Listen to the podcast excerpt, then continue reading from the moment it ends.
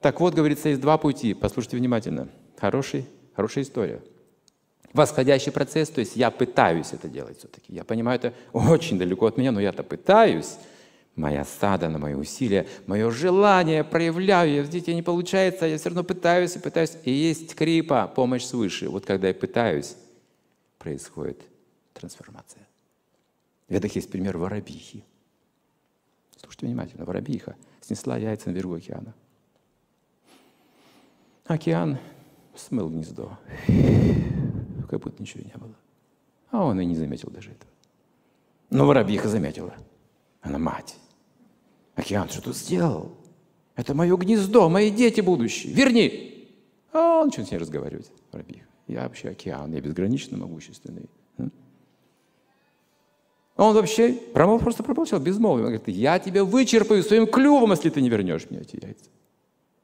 Смешно слушать, правда же? Эту глупую воробьиху сумасшедшую. Она принялась за дело. Летала к этому океану, в клюв воду, куда-то улетала. И так целыми днями, целыми днями черпала океан своим воробьиным клювом.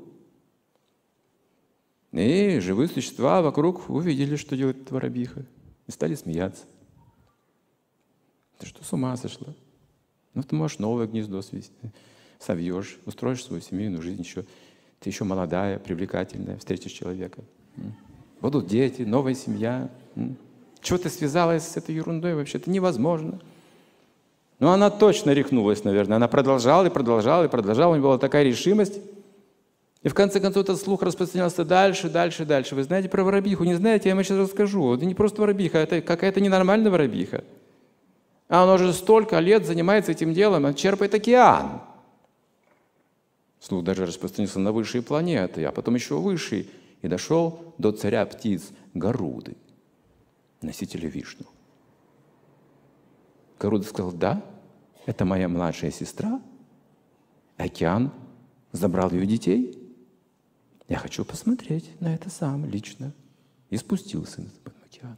Принял обычную форму птицы – и увидел на самом деле гордость океана и решимость воробихи. И проникся таким состраданием к этой птице, сказал океан. А ну-ка верни гнездо. Речь я займусь тем же самым. Для меня это не больше капли.